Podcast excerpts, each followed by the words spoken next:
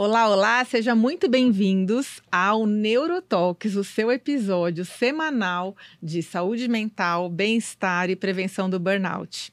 Hoje a minha convidada é muito, muito, muito especial, porque é uma amiga querida. Ela é a minha ginecologista. Ela morou comigo na faculdade. A gente tem uma história linda de amizade. É minha irmã. Ela é mãe dos gêmeos, do Vitor e do Gustavo, casada com o Paulo. É a minha amiga querida, doutora Juliana Moreira Carneiro. Seja muito bem-vinda, querida, querida, querida. Estou muito feliz. pelo convite. Muito feliz de muito você feliz estar de aqui. estar aqui também. É, é um prazer enorme te receber aqui, porque eu gosto de mostrar para as pessoas que me seguem tudo aquilo que eu faço de bom para mim e para minha saúde, sabe? E o seu cuidado comigo, enquanto mulher, enquanto né, é, é, todo, me acompanhando aí durante todos esses anos, em todas as minhas fases, né, desde tentativa para engravidar, até puerpério, até né, é, acompanhamento de, né, é, agora nessa fase de, de, de, um certo climatério, digamos assim, apesar que eu não posso entregar muito a minha idade, é, mas assim, é, eu gosto de mostrar para as pessoas tudo aquilo que eu tenho de bom, assim, né, então a Ju tá aqui para que vocês conheçam quem cuida de mim nos bastidores, né? E para que vocês conheçam também essa amiga querida que eu tenho, esse excelente profissional. Seja bem-vinda, Ju. Obrigada, Fê. Obrigada pelo convite. É maravilhoso ter a oportunidade de estar aqui e de cuidar de você sem palavras. Maravilhoso, obrigada. Você, você é mastologista também, né, Ju? Sim. Além sim, de ginecologista. Sou ginecologista, sou mastologista. E atualmente você teve uma formação também em medicina integrativa? Isso. Atualmente eu fiz uma formação em medicina integrativa, trabalho com envelhecimento saudável, né, com foco em longevidade, em qualidade de vida atendendo assim as mulheres vai em todas as fases da vida, com, com, com bem intuito de cuidar de uma forma integral da mulher, preservando a qualidade de vida. Uhum, perfeito. Hoje, então, é o Dia Internacional da Mulher, né? 8 de março. E especialmente a gente pensou nesse episódio para que as mulheres possam se cuidar melhor, né? Para que as mulheres possam. É ter um olhar não só para a saúde ginecológica, mas para essa saúde integral, para esse bem-estar, né? Porque muitas vezes tudo aquilo que a gente fala aqui, saúde mental, sono, saúde física, risco cardiovascular, está muito ligado à saúde ginecológica, né, Ju? Então eu queria que você falasse um pouquinho disso, assim, em que momento é, que você entendeu que você precisava ir para essa linha mais integral, né? Essa saúde é, com esse olhar é, mais holístico e não só cuidando ali da ginecologia. É, é, muito interessante, né? Porque a gente vai seguindo um, uma trilha, né? Um caminho, né? Ao longo da vida. E assim, eu era apenas uma ginecologista, né? Que fazia a rotina, fazia prevenção, fazia todos os exames ginecológicos, a parte de mama e tudo isso. E de repente a gente começa a ver que a mulher ela precisa de mais do que apenas ser cuidada da parte ginecológica, né? Que a gente tem que olhar ela de uma forma realmente integral e principalmente com um olhar voltado para a prevenção que a gente pode, às vezes, detectar algumas coisas muito antes daquilo virar doença, né? E poder e conseguir prevenir várias coisas e fazer com que ela com que essa mulher viva de uma forma melhor, com mais qualidade, com mais felicidade, uhum. né? E quem dirá com mais, quem sabe com mais longevidade. Sim, né? sim, sim. Eu queria que você falasse um pouquinho, Ju, de uma coisa que, que é uma dúvida muito grande que as pessoas têm, né? E que eu vejo no meu consultório, que é sobre fazer ou não a terapia de reposição hormonal, né? Você. Qual que, é, qual que é a tua posição sobre isso? Assim, você acha seguro fazer reposição hormonal, tomar hormônio, quando a mulher chega no climatério? Qual o risco de câncer, né? É, você é a favor, você é contra? Ou é isso é cada é caso a caso? É, também existem aquelas coisas de reposição mais natural, né? Coisas à base de soja, se não me engano. Então, fala um pouquinho pra gente disso. É, a reposição hormonal, é, ela mudou muito, né, ao longo dos anos, né? Então, assim, é, já foi muito condenada por muitos médicos até, né, pela sociedade, porque, ah, porque causa câncer, porque não faz bem, etc. Hoje em dia é muito, é muito bem consagrado o bem que a reposição hormonal faz para a mulher que está no climatério, tá? Uhum. Ela não causa câncer, nem câncer de mama, tá? Uhum. É, os hormônios que a gente usa hoje são hormônios chamados bioidênticos, né? Hormônios mais semelhantes ao que, ao que a gente mesmo produz. Uhum. E a gente só tem benefício com a reposição hormonal, tanto com a melhora dos sintomas, né? Que a mulher entra no climatério e, e é atacada por sintomas muito desagradáveis, né, como as ondas de calor, a irritabilidade, a insônia, uhum. a queda da libido, né, os sintomas sexuais, geniturinários, quanto como a reposição hormonal ela também entra como uma forma de prevenção de algumas doenças. Uhum. Ela é uma forma de prevenir doenças cardiovasculares, por exemplo. A gente previne infarto, previne AVC, uhum. previne trombose. A gente previne doenças neurodegenerativas, como Alzheimer, uhum. com a reposição do estradiol. E previne a osteoporose, e a fratura por consequência da osteoporose, que é uma coisa muito grave e muito comum nas mulheres uhum. pós-menopausa. Engraçado que você está falando isso, mas antigamente a gente ouvia que a reposição hormonal, o anticoncepcional, né, é, é, favorecem aí a formação de uh, uh, trombos e AVCs, né? E quem já teve trombose e tal. Então, assim, é, você está dizendo que não tem mais, é, assim, a, a, o que é usado em, em termos de hormônio hoje em dia para reposição hormonal é seguro para prevenir, inclusive, evento cardiovascular? Para prevenir evento cardiovascular, sim, tá? O estradiol, ele faz com que as artérias, elas fiquem mais elásticas. Uhum. E isso tem uma melhora de, de, no perfil da, de um paciente que tem uma placa de ateroma, por exemplo. Ele pode ter melhora nisso com essa elasticidade da artéria. Uhum. Em relação à trombose, é um pouquinho diferente. Uh, a reposição por via oral, ela pode sim aumentar um pouquinho a, a, incidência de eventos tromboembólicos. Uhum. Mas a via mais segura, que a gente usa geralmente, transdérmica ou por vias de implante, ela não aumenta eventos de trombose. Ah, que tá? bacana. Tá? tá. O etinioestradiol da pílula já é um pouquinho diferente, porque ele é um estrogênio mais forte. Uhum. E realmente, nos primeiros anos de uso, ele tem uma incidência, ele acarreta uma incidência aumentada de uhum. trombose. Uhum. Tá, tá perfeito. não sei se deu para Não, deu para entender, sim. E, e você sabe que eu até falei num, num podcast que eu gravei com a Manu Coutinho, né, que fala sobre gestrinona, é, e eu dei até um depoimento, né, de quando eu coloquei o meu implante, que eu coloquei com você, né, Ju, uhum. e eu cheguei para Ju, minha médica, e falei, Ju, eu tô tendo umas TPMs, assim, uma tensão pré-menstrual enlouquecedora, assim, eu falei, eu virei um perigo para a sociedade, uhum. porque eu, eu tô muito irritada, assim, né, eu, eu ficava dois dias antes de menstruar, muito irritada, brigando, assim, com a parede, né? É, brigando com as minhas filhas, coisa que eu, eu, não faço isso habitualmente, né? Minhas filhas são muito tranquilas e eu comecei a brigar com elas por bobagem, né? Brigar com qualquer pessoa.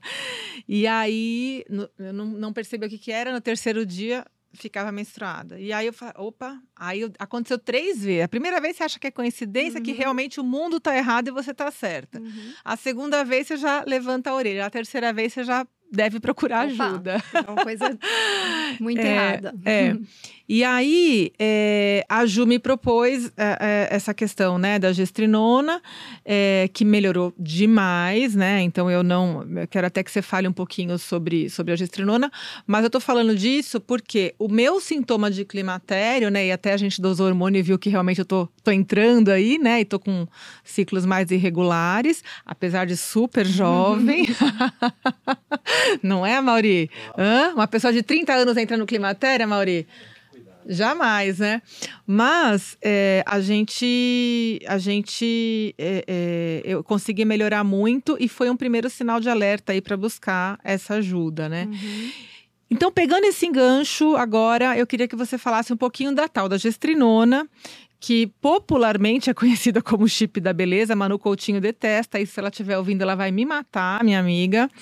É Queria que você falasse um pouquinho, tanto da polêmica, chip da beleza, quanto é, é, da gestrinona, em que momentos ela é indicada, é, o que, que ela faz realmente com o nosso corpo, né? Queria que você uhum. falasse. É, a gestrinona é uma medicação excelente, né? Quando muito bem indicada, né? Ela foi popularmente aí chamada de chip da beleza, foi algumas celebridades que deram esse apelidinho é, que eu também não gosto, tá? Não é chip e não vai trazer beleza para todo mundo, tá? E o apelido veio porque assim, ela é uma medicação que ela tem um certo efeito anabólico e pode aumentar um pouquinho a massa muscular e diminuir um pouquinho a porcentagem de gordura de algumas mulheres. Algumas mulheres que se alimentam bem, que fazem exercício físico regular e tudo isso, tá? Mas ela não é indicada para isso, né? Ela não é um anabolizante, né? Uhum. Ela é uma uhum. medicação que serve para tratar algumas queixas, algumas doenças ginecológicas, tá? Ela é muito, muito, muito bem indicada para o tratamento de endometriose, de adenomiose, de mulheres que têm sangramento menstrual muito excessivo, porque ela consegue controlar bem esses sangramentos e muitas vezes deixar a mulher até sem menstruação. Uhum. E, como no seu caso, muito bem indicada para pacientes que têm TPM muito exacerbada, uhum. né?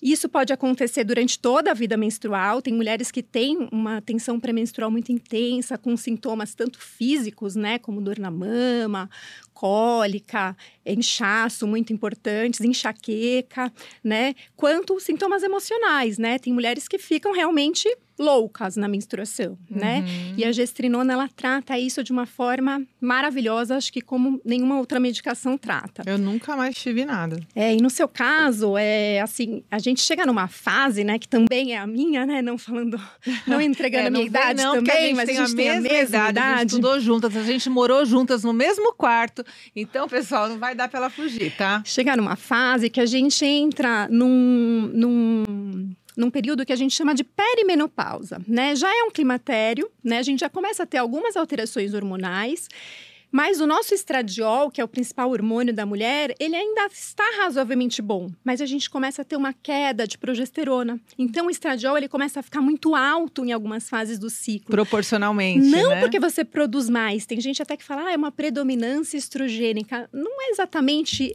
esta a denominação. Na verdade, assim, a gente tem uma baixa de um dos hormônios do ciclo, que é a progesterona, e o estradiol fica muito alto. E isso faz com que a gente tenha realmente ciclos com TPMs muito, muito intensas nessa fase um pouquinho antes de entrar na menopausa. Uhum. E a gestrinona também cabe muito bem nessa, nesse uhum. período. Eu também uso e uhum. acho maravilhoso. E você falou para mim que o seu sintoma também foi parecido, né? Eu também tive sintoma parecido de TPM, assim, há uns dois. Para mim começou um pouco antes.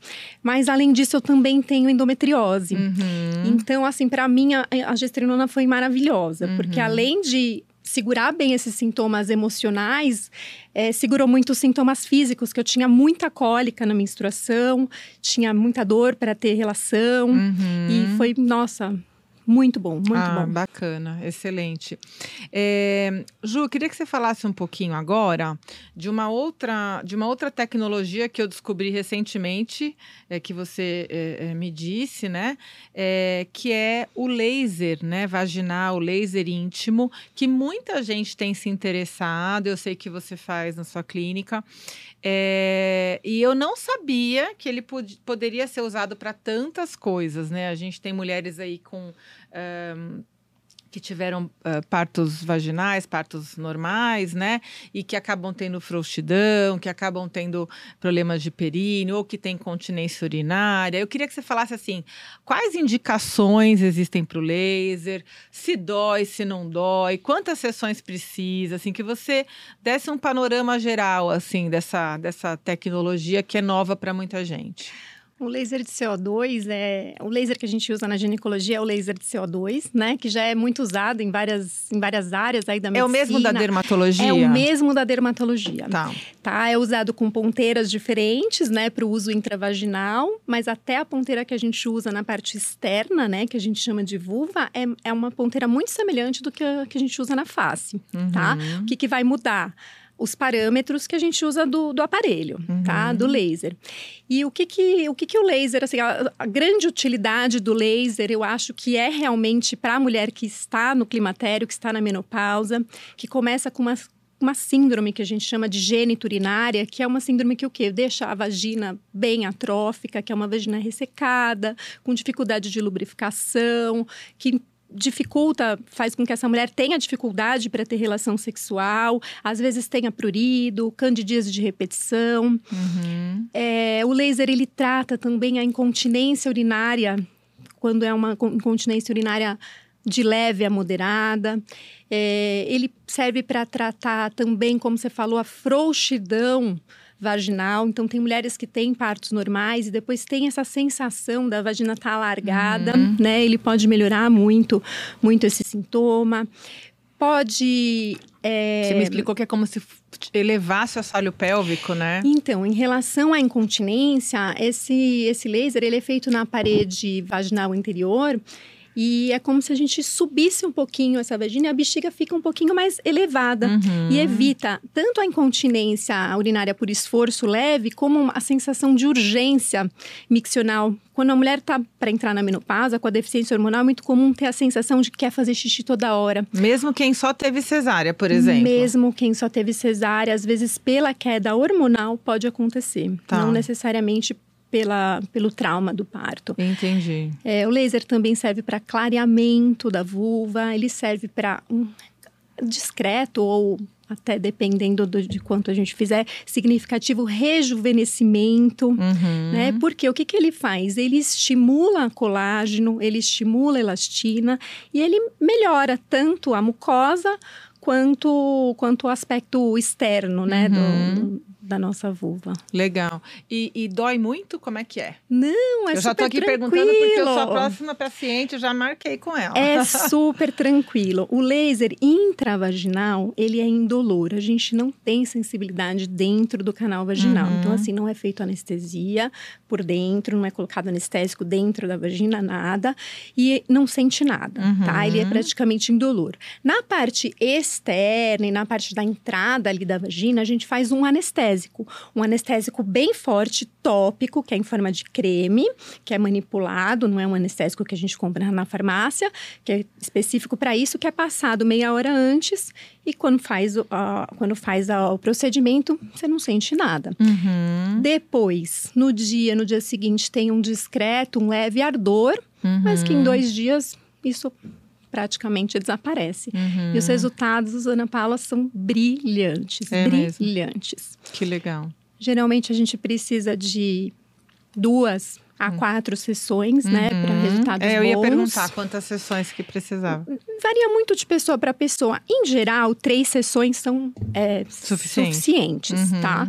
Em algumas pacientes que têm uma queixa muito branda ou uma atrofia muito inicial, às vezes duas sessões vão uhum, bem. Uhum. E para uma incontinência mais importante, assim, às vezes precisa de umas quatro sessões. E daí a gente faz uma manutenção anual, daí vira uma sessão por ano de manutenção. Legal, então fica aí então uma alternativa para as pessoas que a gente sabe que teve muita gente buscando a vulvoplastia, é o nome? É, eu falei certo? Ninfoplastia. Ninfoplastia, que é né? a redução dos pequenos lábios. Não sei se é isso que você está querendo é, falar. É, não, eu, eu, eu, quis, eu quis dizer que assim, a gente recentemente, é, aí você me corrige, tudo que eu estiver falando de, de abobrinha, uhum. vocês me perdoam. Uhum. Mas recentemente você disse, é, a gente ouviu muito falar de cirurgias é, de rejuvenescimento vaginal, é, para pequenos lábios, para grandes lábios, para isso, para aquilo, enfim, né? Uhum. Para é, as pessoas parecerem mais jovens, né? E aí eu, eu, eu fico então com a, com, a, com a, impressão de que o laser seria uma opção menos agressiva, né? E, e então uma alternativa. É uma, uma opção menos, menos vai, invasiva aí para um, um rejuvenescimento, e ele também é uma opção para fazer algumas dessas cirurgias vaginais de uma forma menos agressiva do que com tá. um bisturi normal. Tá, entendi. Tá? Mas não todas, não, não, todas as cirurgias. Não todas. De rejuvenescimento, por exemplo. Não todas, mas por exemplo, a ninfoplastia, que é a redução dos pequenos lábios, que acho que é a cirurgia mais comum, mais comum ela é muito bem feita com laser, o resultado é muito bom, a recuperação é boa. Legal, tá. É legal. Uhum.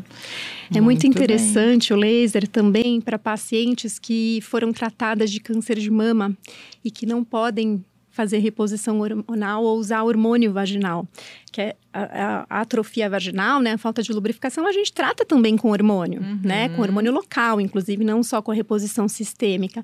Mas tem pacientes que tiveram câncer de mama, por exemplo, e não podem usar. Uhum. E o uhum. laser, ele pode ser usado e é excelente. Uhum. Perfeito. Agora, então, falando de mama, né, que é a sua primeira especialidade, né, a Ju é, fez ginecologia e depois já se formou como mastologista, um excelente mastologista. É, Ju, em termos de prevenção de mama, de câncer de mama, eu queria que você falasse, então, a partir de que idade as pessoas devem fazer qual exame? É mamografia para todo mundo, não é? Tem que ser para quem tem histórico familiar de câncer ou não?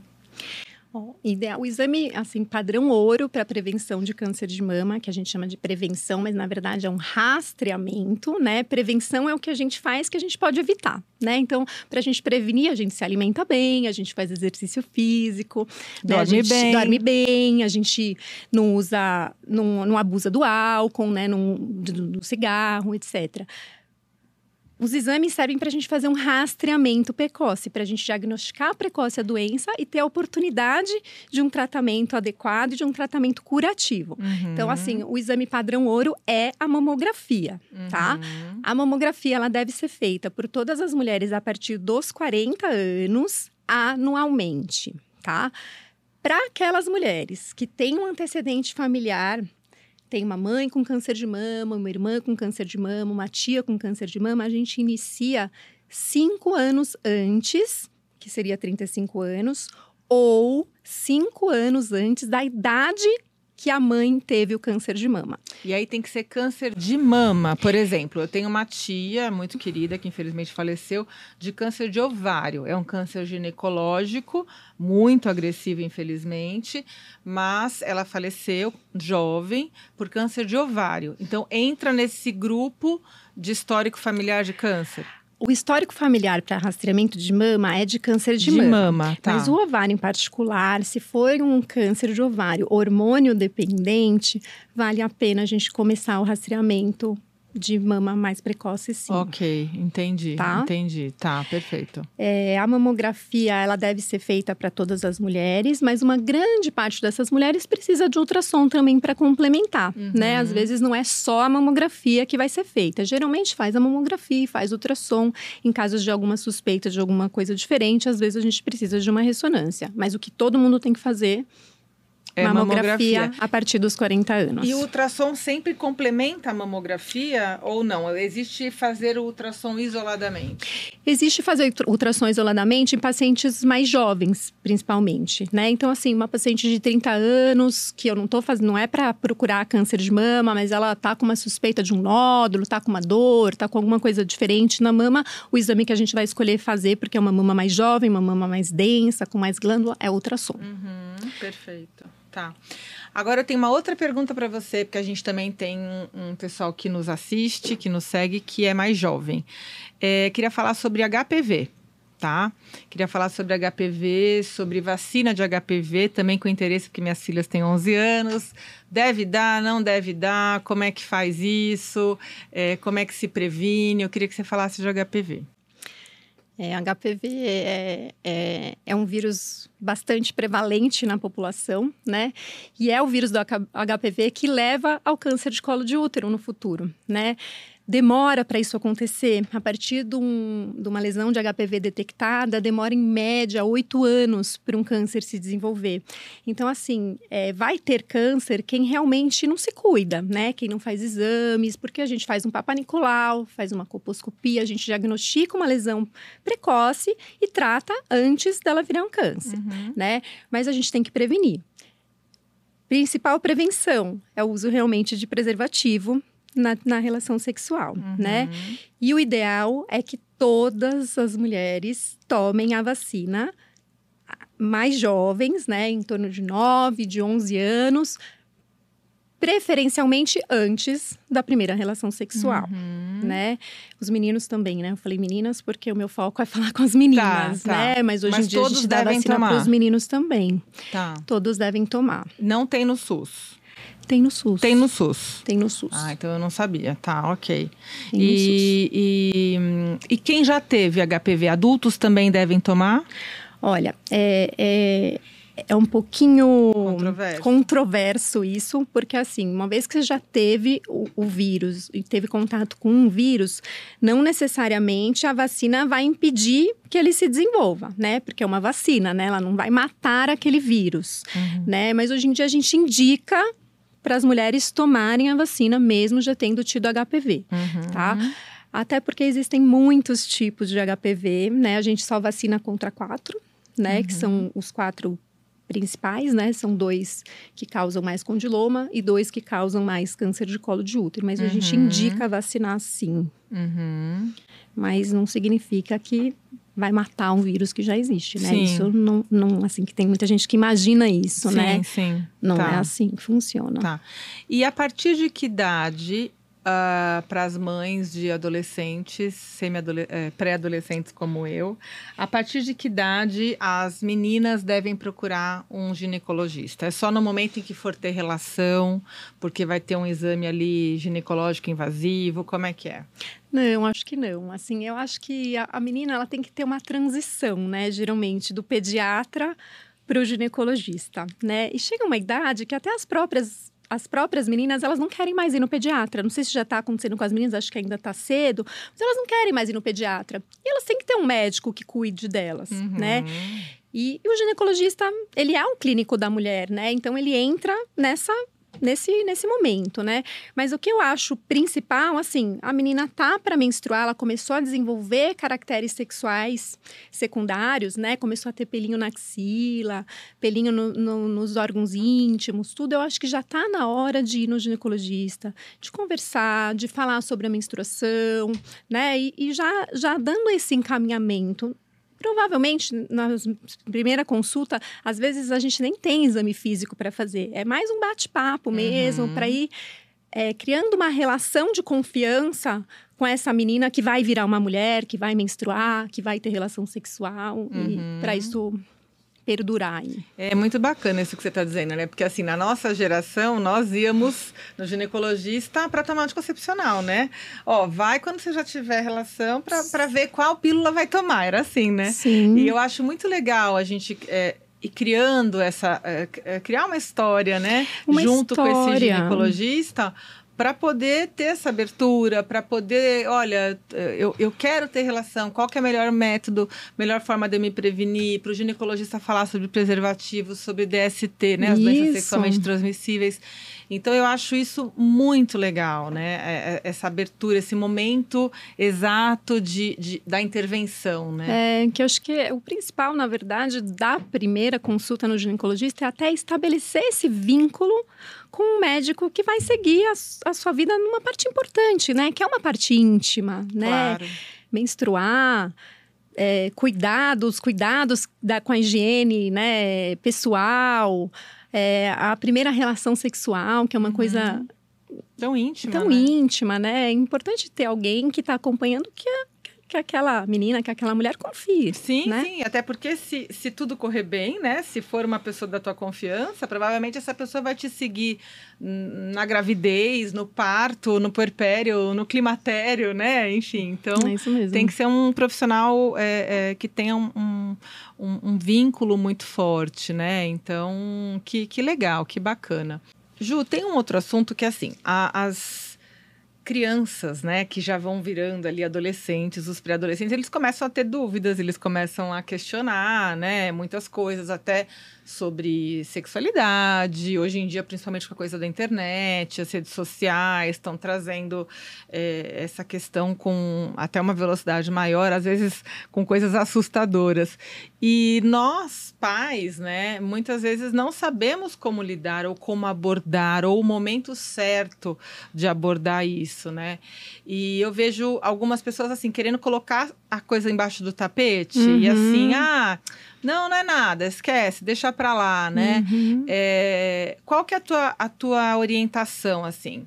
Nós, pais, né? Se você tivesse você tem dois meninos e em algum momento eles são um pouquinho mais novos do que as uhum. minhas, em algum momento você vai ter que, que abordar uhum. esse assunto, né? Uhum. Mas se você estivesse no meu lugar com meninas de 11 anos que vão fazer esse mês, é, de que forma você abordaria isso, né? Vamos fazer de conta que você é, é mãe da Gabi da Mafê é, até para ajudar mães que estão com essa dificuldade, ou eventualmente até pais que, que são pais solos, ou casais de.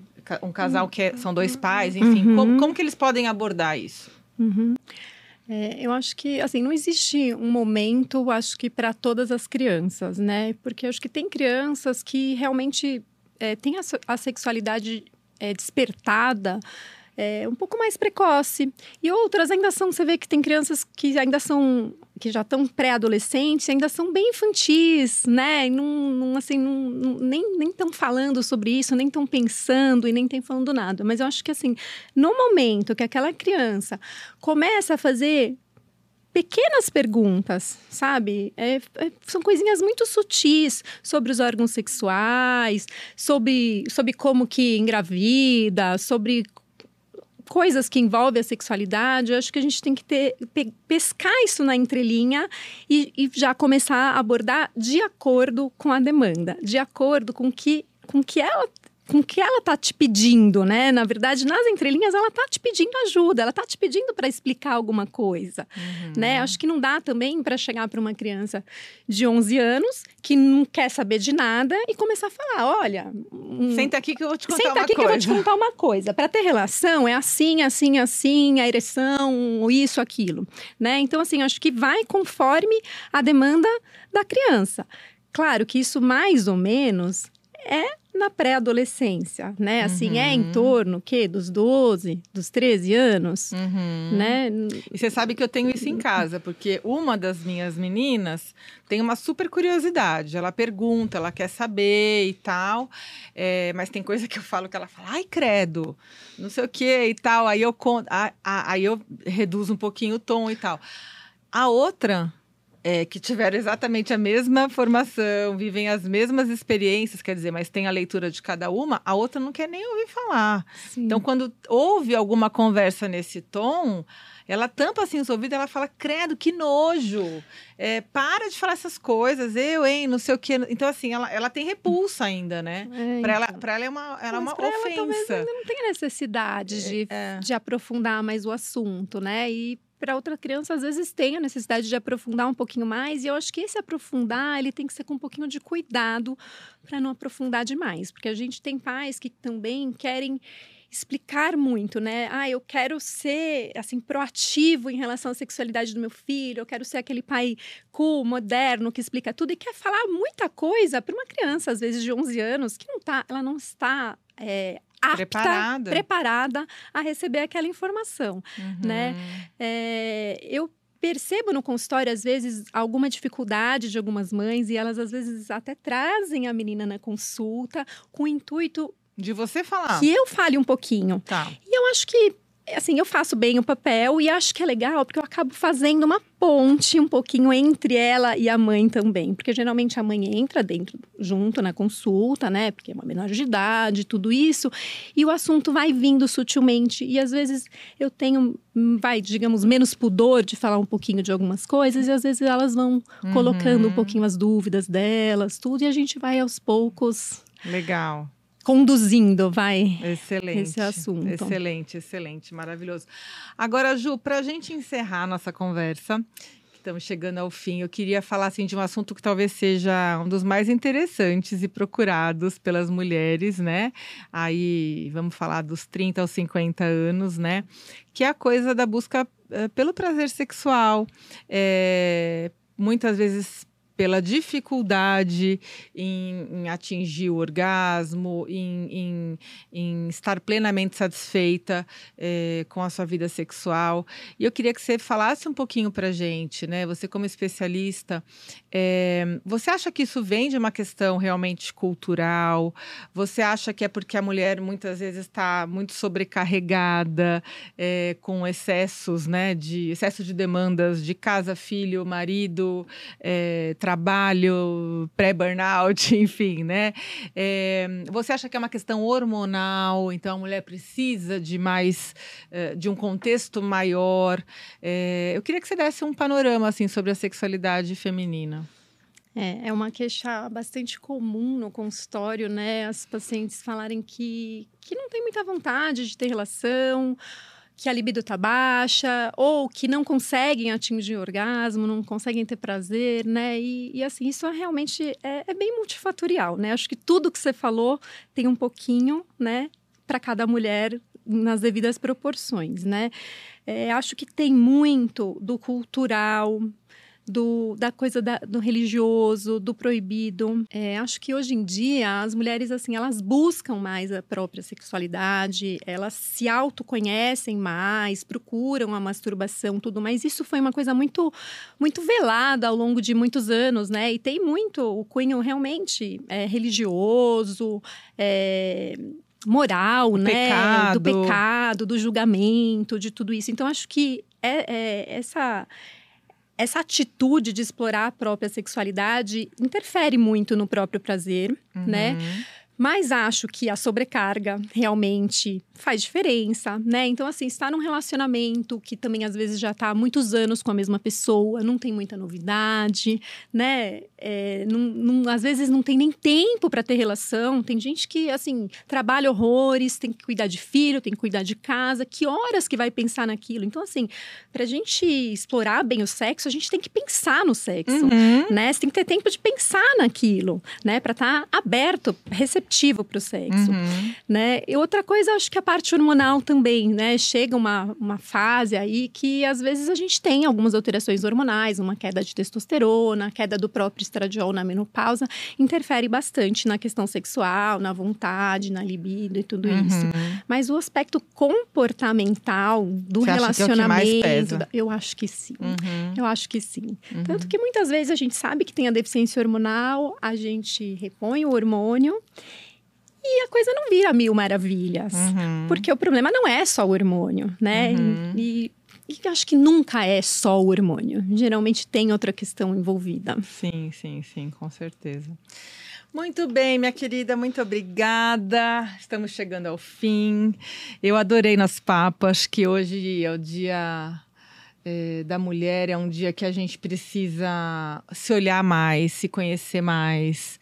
Então, acho que é um presente que, que eu dou para as pessoas que me seguem, para as mulheres, é, para os homens que amam alguma mulher, né?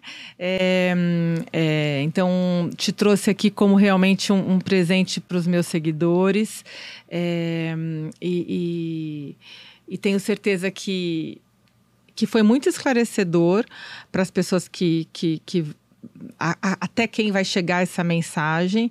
Quero te agradecer sempre por cuidar muito bem de mim, por ser essa amiga linda, querida que eu amo. E queria que você deixasse aqui uma última mensagem, deixasse os seus canais aqui de, de comunicação, como é que as pessoas te encontram, aonde você atende, enfim. É, espero que tenha sido bacana aí esse bate-papo para todas. É, acho que o Dia da Mulher é, é apenas um dia, né? Uma data, né? Mas eu acho que traz uma mensagem bacana, né? De que assim a gente realmente tem que se cuidar, né? Eu acho que o autocuidado é uma grande, uma grande lição de amor que a gente dá para a gente mesmo, né? Um grande presente. Eu falei lição, não é lição. É um grande presente que a gente dá todos os dias para a gente mesmo, uhum. né? Então, espero que tenha sido bacana aí nosso bate-papo, tenha esclarecido algumas dúvidas aí para vocês. Com certeza. Vou deixar aqui meu arroba no Instagram, tá? É arroba doutora Ju Moreira Carneiro. Lá vocês podem me seguir, eu tenho alguns vídeos, eu coloco alguns posts diários sobre a saúde feminina, né? E lá tem todos os meus contatos, tem o número do consultório, o endereço do consultório, né? Vocês conseguem me achar por lá. Eu atendo presencial e online, presencial na região do Itaim. Maravilha, maravilha, pessoal. Muito obrigada pela presença de vocês até aqui. Se vocês curtiram, eu espero que vocês é, compartilhe esse conteúdo com mais mulheres. Vamos fazer essa informação chegar a mais pessoas, tá? Não deixa de curtir, de se inscrever aqui no canal. Obrigada, minha amiga querida. Obrigada, Pê. Obrigada um beijo, pelo convite. E até semana que vem.